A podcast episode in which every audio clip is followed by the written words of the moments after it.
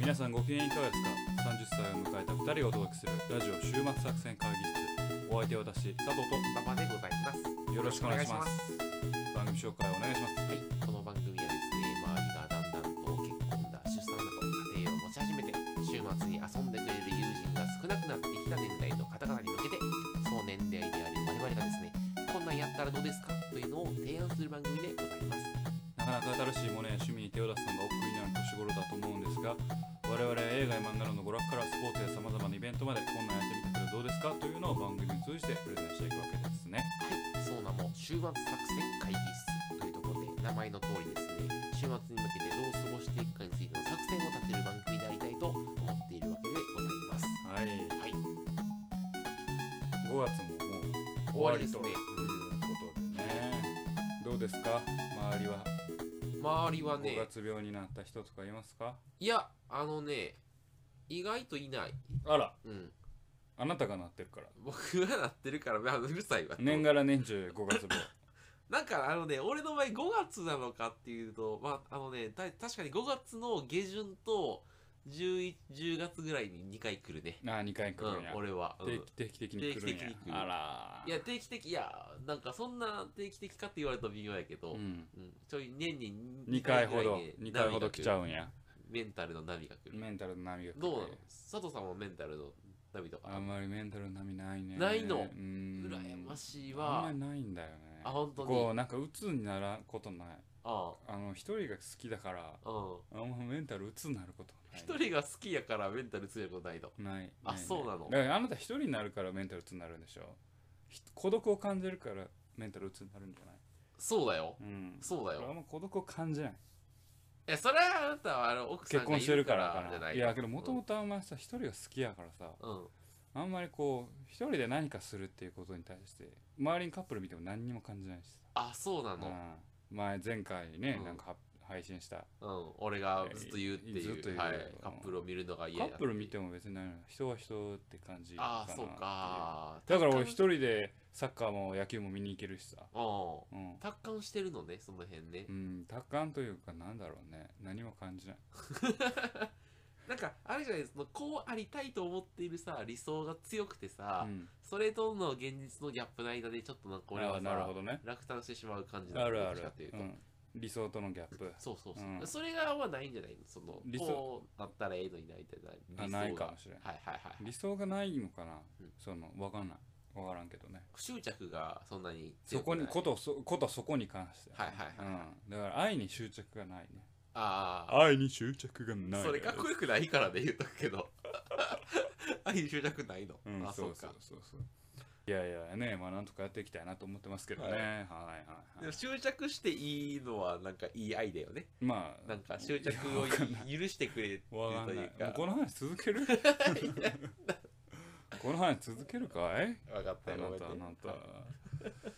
まあね5月病になってる人も多いんじゃないでしょうかね、まああの私のところ新人は入ってくるんですけれども、あの新人が入社して4月5月はあのトレーニングというか、あはい4月から初めてこう各部署にはいはいはい新人が割り振られてくるんですけど、いや来るとこし来んのかなとね、うんうん可愛い子来んのかなと思ってさうちあれよ介護来たそもそも女性が入ってけへんかったことあら珍しい2人しかも男男男男あら珍しいもう意味がわからないよねけど女性を取れっていうね今うちの会社とかも同じ能力だったら女性を取れと、あそうなの、うん、わあそれは正しいね正しいのかたなだだっていや正しいかどうか知らんけあんどまよくわからない男性社員的にはその方がいいよね間違いなくうんまあどうだろうねちょっとまどうああのやめとこうお前 守りに入るよなタッチすにぐコメント分があるから やめておこうかった分かったはいはいというわけでね皆さんは、えーゴールデンウィークどう過ごしていたんでしょうかね、 5月病の話な五月病に5月病にならないよ そううに5ね月病にならないようにあの5月病を吹き飛ばせ週末作戦会議室お前さ、5月病を吹き飛ばせでなんかあの助けてくれみたいな目で見てやめてくれ。あのぜひきあのこれよく巷で言われてるんですけど、週末作戦会議室を聞くと5月病が治ると、治るとうん確かに言われて言るわのれでているので、はい、ぜひ聞いてみてください、はいよろしくお願いします。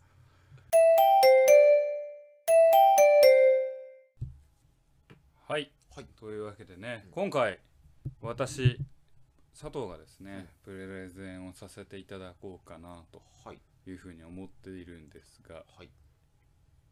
さて馬場君なんでしょ君にミッションがあるう どうした急にうんミッション何何ちょっとお酒買ってきて なんでお前パシリのお前ミッションちゃうやんパシリやんそれなおこのテープは自動的に消滅する当局は一切感知しないものとするっていうねこれうんご存知ですかあこのーの有名なセリフミッションインポッシブルのそうね指令のやつねそうスパイ大007作戦から始まってミッションインポッシブうんルうんうんうんは今日はですうねんスパイ映画について語ろうと思うあはあはあはあスパイ映画見ますか、あのね、でも昔、金曜ロードショーとかでやってたら見たわ。うん、うん、それ以外でパーは。パーパーパーあ、これ これやるとこ やめちとょこっと再現度が低い。再現度が低かったな何を見てたえ、あの、ほら、それこそミッションインポッシブル。ミッションインポッシシブルそう、007シリーズ。 007ねそうそう、0 007シリーズとか、うん、そんなやつよ。なるほどね。じゃあぜひね、うんあのスパイ映画をいろんな切り口からね見てくださいねははははというのがあってね、えー今日はちょっと切り口の一つとして、主人公、まあ、キャラクターからちょっと物語ほうをほうほスパイ映画の魅力についてね、うん語っていきたいなというふうに思うんですけどね、やはりまあ今挙げてくれたように、うんスパイ映画のまあもう代表格といえば007ですう。よう、んうん。 007、うんでなんせこの映画はやっぱすごいうんのは、何がすごいっていうのはもう、うんきえーキャラクターとキャラクター像と物語あ物語はもう常々その時代背背景を反映して、うんまあその時々で変わるんだけれどはもあはあはもうキャラクターがもう一貫してもう像として出来上がっているっていうそこに俳優を当てはめていくっていうのができてるのが、うんこのスパイ映画だしすごいすごいすごいねいいとこだなとあまーずねあ。はいはいはい。スパイ映画かんというよりももうキャラクター映画としてすごいなとまあ、思う、そのスパイとは各ありきみたいなのがまずあっ各ありきみたいなて、そこに当てはめていく。そうそうそうそう確かにあいつら大体モモテるしな大体そう女になうんモテるとか、こうちょっとダンディーセクシああーああああでなんかはちゃめちゃメカが出てくるとかああこう物語の世界観とキャラクターっていうのがかっちり固まってうんうるんというのがね、あるわけですよ。うんであの基本的にはやっぱさこのじ常々の時代背景を反映するから昔はロシアが敵だったり、はいはいはいはいはい北朝鮮が敵になる時もあるし、うんうんうドイツとなんかその何ナチスの残党部隊みたいなのと戦うこともあるはいはいはいはいはしそういうのもね、うんなかなかもう時代背景もあの反映させるっていうところも一つの魅力かなというのがね、あるんですよ。はあはあでねまあ多分あのハリウッドとしてはさこうイギリス映画として007出てきてさ、かっこいいなと、うんなんとかハリウッドもスパイ映画でこう一本立てられんかって出てきたのが、うんうんまあ、スパイ大作戦からのミッションインポッシブルなんですはいよ、はいはいなるほどミッションインポッシブルは、えー、007とまた違って、うんうんうん主人公はもう一人、はいはいはいイーサン・ハントうんうんまあトム・クルーズよはいはいはいはいだからトム・クルーズイコールイーサン・ハントうん確かに確かになんよねそうやなだからここが007と違って、うん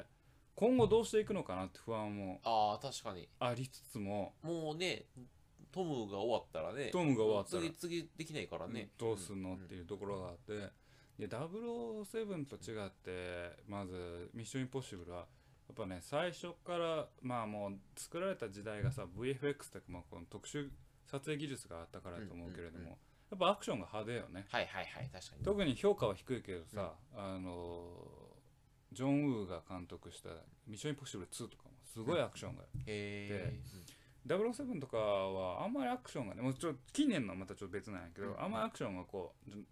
どうのこうのってあんまり結構しょぼいえところもあるから、はいすげえとんでも設定もあはいはいるはいし、うんうんむちゃくちゃやろって笑ってまうのもあうるんし、うんうんその辺で言えば「ミッション・インポッシブル」はもうかなりアクションにはいはいはいはい特化したうんところかなと思いますけどねだからきょそのキャラクター像っていうとやっぱね007負けちゃうよねあそうなんだうんあイーサンハントに負けるえー007はイーサン・ハントに負けると、はいはいはいジェームズ・ボンドに負うんけうるんそういうことね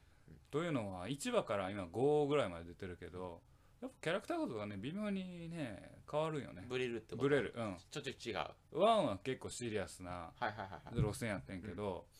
なんかね34以下やからちょっとコメディタッチも入ってきたはいはいはいりこう仲間で勝とうぜみたいな、うんうん感じも出てくるんですよ。へえだからそこがこうやっぱねブレるのかなはいはいはといいはいはうところがあって。まあまあそこはそれで面白いんだけれども、うんうんちょっとまだ007と違うのかなというところがありますね。なるほどで、まあ、そこからね私最後出したいのが、もうさいもう一つのスパイ、まあ、スパイが数ありますよ、うん最近で言えば「キングスマン」もやってますしああずっとね、まあ、もっといっぱいあるんですけどもう一つシリーズもんとしてあげたいのがわかるよね分からへん分からへん何ボーンシリーズですなんてボーンシリーズですボーンシリーズそボーンうボーン BORN BORNE かなはあ BORNE ほうほうほうほう BOURNE ちかょなっと違う変わって きたよちょっとずつまあなん綴せりがボーンアイデンティティから続く第5部作ああまあボーンス、えーレガシーをちょっと置いといて、はいはいはい四作はいへえマット・デイモンンが主役しているいや新しくないもうだいぶあ古結い構古いうんボーンシリーズのがあるのね中で、うんボーンシリーズ10な去年去年かな、うん最新作が出てうんうんうんあの何年かぶりに面白いの面白面白いのいでそのにボーンシリーズが、その先にあったイーサン・ハントとか、あのえっ、とジェームス・ボンドとかと違うのは、まあ、主人公ジェイソン・ボーンなんだけど、うんジェイソン・ボーンは CIA のスパイではあ記憶喪失になってるんだけれはあどはも、あはあはえーまず大きな違いが、うんえーイーサン・ハントもジェームス・モンドもわりたしわりかしコメディタッチなところがあったり、うん笑えるとこあろはをあはあ何回か入れてるんだけど、うんジェイソン・ボーンは一切笑いなし、あそうなのうん、ユーモアなしボーンシリーズはもう笑いなし笑いなしはあはあはあ笑えるとこ一個もないシリアスのみシリアスのみ、はいはいはいはいシリアス突っ走るからほうほうほうほう美女は美女もいない美女もいない美女もいない硬派硬派すげえ硬派好感持 てるわ女の登場だけかいうん いやまあいいやで、ジェイソン・ボーン、あ007も、えーっと、ミッション・インポッシブルも、基本的にはびっくりメーカーみたいなの出てくるんよ。ああね。うんあの、よくさ、うあの、ミッション・インポッシブルやったらさ、こう、バーって顔をめくったらさ、実は俺だったぜ、みたはいいはいはいな。はいはいあの、なんかすげえラバンなんかだったり。あああああああ007はもう言わずもがな、うんいろんなさ、うんあの、ボンドカーもあれば、うんうんうんうんあの確か携帯から熱線出してさ、いろはんいなはいテストとかしたりするしにはいはいはいはいはいうん、いろいろあるけども、いかんせんジェイソン・ボーンはそのないですかボーンシリーズはそういうのないないリアリティがリアリティがあなくてりで武器は常に現地調達おおかっこいいやん現地調達ですよだから彼が追い詰められるでしょ追い詰められたうんらどうやって外に出るかっていう、うんもうまずえー大使館に追い詰められることがあんねんけうんははははど大使館なんか地図わかるわからんわからん地図わからんやろその日の地図取ってくるかうんうんそうなのら、うん、パッとパッとうあの壁に貼ってあるやん、んうんどこがどここ逃げながらその地図取って、はいはいはい、どこがかんだなっみたいな。あそういうここかリアリティみたいなはあはあはあ、あじゃあ、いいね。あ、そっちの方が俺好きかもしてれない。でアクションも、あそれはリアリ路線を取ってて、はいはいはいはいクラクラブマガとか、うんうんうんクラブマガとか格闘術ね、うんあの軍隊格闘、うんししえーイスラエルうの、んうんとかあのまあムエタイとか、うんそういう格闘技を結構しリアル路線でやったのが、うん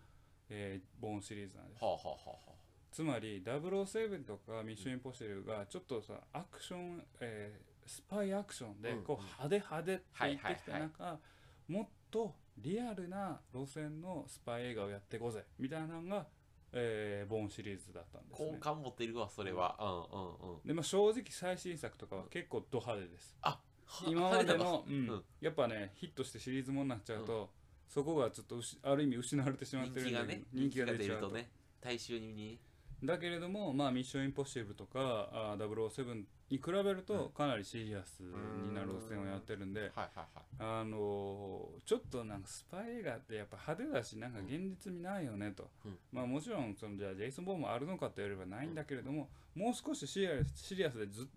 じっくり見れるのはあがは、あはあはえーボーンシリーズかなというふうに思いますね。あ。なるほどね。うんやっぱあれやの、そのスパイ映画の面白さってさ、なんていうの、その、まあ、誰か一人がこっそり入っていって、何かその、まあ、それそれこそミッションを達成するときに、まあ、いろいろちょっと、ぜあの圧倒的に不利な状況の中から、そうその知知恵とかを使って、その形勢をひっくり返すみたいなところに、あれなのかね。それ非常に今いい質問はえー、とミッション・インポッシブルとジェイソン・ボーンボーンシリーズだと、えー結構その割合があるかなと思うんだけど、あーはいはいはダいブルあの水戸黄門やからああこの印籠が目に入らぬかそういうことはそういうことだからもうストーリーもう分かんないあボあンドが勝つねん そういうことね。絶対あれはもうボーこうドなるんやろな、みこうたないなるね。やろうんなうん。でジェイソン・ボーンとかがヒットして、うんえーまあ、水戸黄門だった007はうんさすがにこれじゃいけんなって言って、うんうん最近のここ3作ぐらいがかなりシリアス路線に踏踏み込んでんのえ、ってことはもしかして、そのたまには負けるというか、悲しい結末になったりすることもある。まあちょっとそれは映画を見てほしいけれああども、いはいはいろんな今までの主要キャラの人うんがは亡くなったり、あはあはあはあはあはあ。ボンドの過去を探るっていう、かなりこう内面にね内々に入っていくそうなの。話もあるわけですよ、ここへに3作ぐあらいあかなあだからここがちょっとねあのやっぱジェームス・ボンドというか007あああ。も、うんうんあここ転換点にしなあかんのかなっていうのはあったんかもしれはないい、はいはい。派手派手じゃな派く手て、派手じゃもうついてこうへんもうちょなっと人間の内面に内面をと切いりう込ん切で。り込んでいくだからこうハラハラドキドキスパあー見つかるんちゃうか大丈夫かとかあ裏切られたあこいつがそうだったんだはいはいとかっていうのを見たいんであれば、まあなジェリー、まあ、ミッションインポッシブルとかかもしれないけど確かにまあないかんせんね007はいろんな作品ができてる出てるからあの毛色が違うものがはいはいバカ映画もあるし、ねああうんでも宇宇宙行くやつもあるから宇宙行くつあんうの宇宙行くやつあスるパイだろスパイ宇宙行スくパイってス何パなイの宇宙へ行く く。なんか新しい。いやいやいや、なんていうの、俺のさ、もう純粋なスパイのイメージはよ、うんなんつうの、あの、情報戦というかさ、騙し合うとか騙し合さい、そうそうそう機密情報をなんかさ、なんかうまい感じで言いくるめて、その、聞聞き出すとかさ、そなんかさ、別にあの、USB にさ、ああるやつをなんかキュッてやるんじゃないじゃない、その、ね、その、うまくその人間のそのあ頭の中に眠ってる情報を引き出すとかさ、なんかいいつの間にかなんか、その重要人物の仲間 にししてしまうとかさ、う、うん、対人スキルというか、そこが重要とあそうそうそう、みたいな、うんそういうのはちょっといいよね、なんかその、頭脳戦というか、うん心理戦というか。心理戦とかうんうん確かにねそういう意味では3作ともうんアクションスパイ映画の域は超えてないのでえーあれですねうん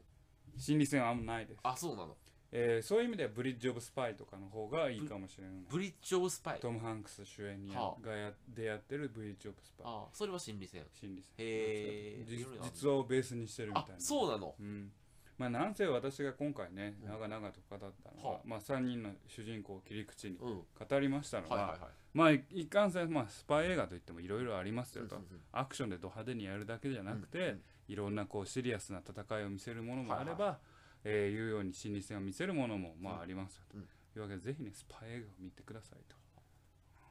ただド派手にやるだけがスパイじゃない です本当になるほどね。え、その、例えばその、じゃあ、初心者、スパイ映画初心者で、はいなんかあんまり派手派手な映画は好きじゃないな、みたいな人は、何から見るとええの難しいね佐藤さんのおすすめを。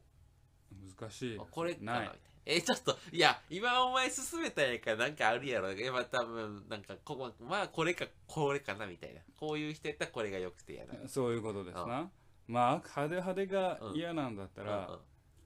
何気にやっぱりね、えーミッションインポッシブルの1がいいと思あ、そうなう。の、うん。昔の映画やうな。うんんミッションインポッシブル1今見ても全然面白いけど、ね。あほんまにうん。あの、まあもちろん多少のアクションの派手さはあるかもしれないけど、なんかこう、スパイ映画としてなんか結構面白い。はまあ応一応どんでん返しも一応あるし、ううんんうんミッションインポッシブル1いいんじゃないでしょうかね。私は思いますね。最近のやつやと、なんか、最近のやつだとねなんだろうねあーまあ007の新しいのは面白いけどねあそうなんだただ、えーそれだけ見ても多分あんま分かんないと思うんだあよね前後のつながりがあるってうこんと、前後のつながりがあるから、その前2作を見とかないとっていうのがあるかなと思いますね。本当はジェイソン・ボーンの最新作を推したいところなんだけど、ちょっとね、推すには、ちょっといまいちかなっていうね、ところがね、はあはあアリシア・ビキャンデルってすごい美人な人出てるんだけああど、だあかああらだいぶ酔っちゃったよね、美人に美人とか。ボーンはボーン、ボ美人ーンに寄がってきたね、ボーンだいぶ寄っちゃったよね。あのー、ボーンに寄っちゃったよ な。良くないねよくない。ハリウッド映画になっちゃったよね。やっぱねハリウッド映画なんだけどね。美人はあれだねうん。なんかいろんなものを劣化させていくね そうね。いや美人とスパイには気をつけろっていうのがね、今回のお話でし適当なまとめしてきた。たな まあぜひ、ぜひスパイ映画ね、 はいまあ、007みいあの1ヶ月に1個見るだけで1年以上かかるのでえそんな種類あ2んのあ年れはかかるので、あそうなうん、の20作以上あるからあそうなのぜひね見てみてください。はいわかりました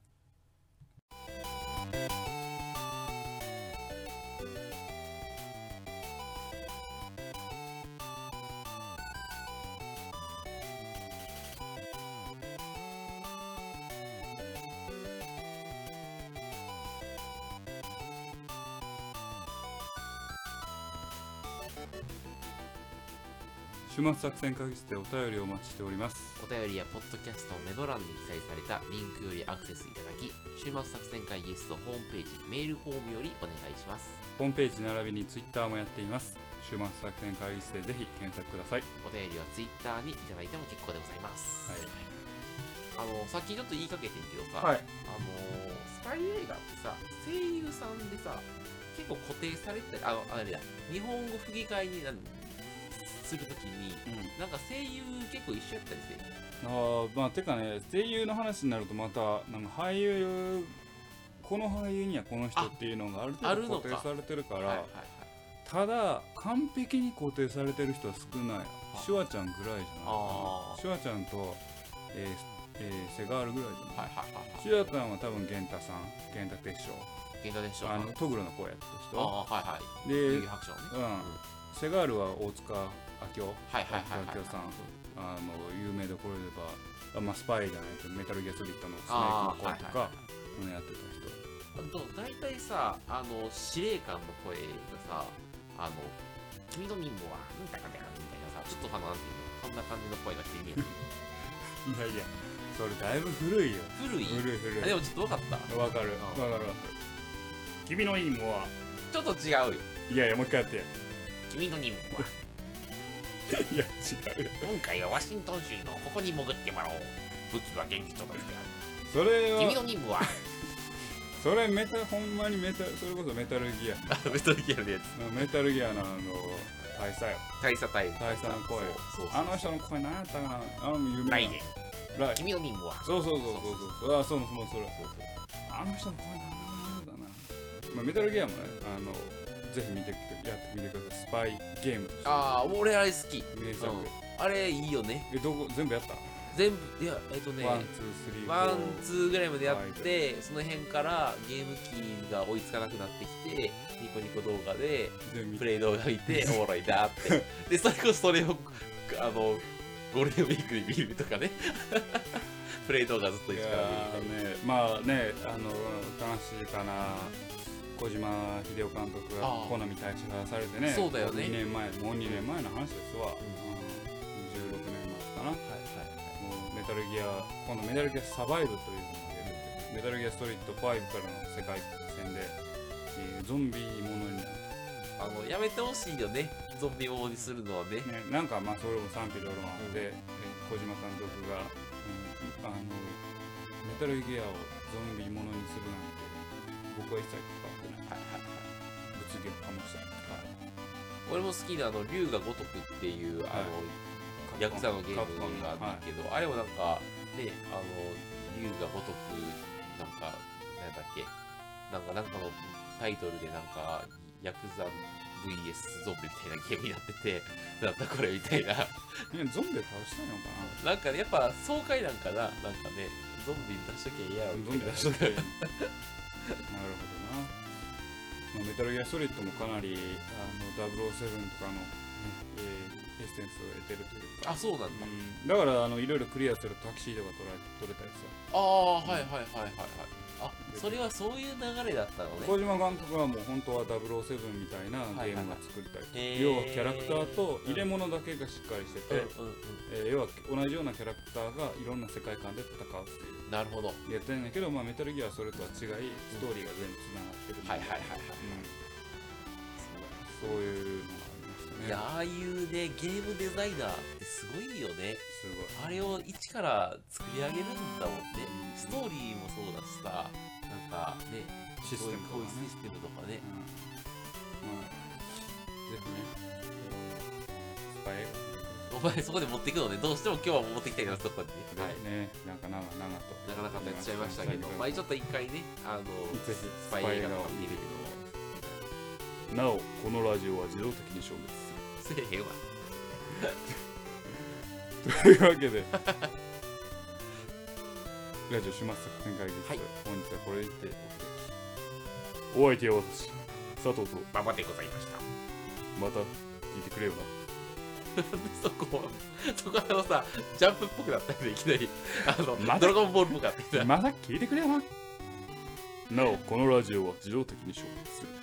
もう世界観が迷走してるから諸君の健闘を祈るさようならさようなら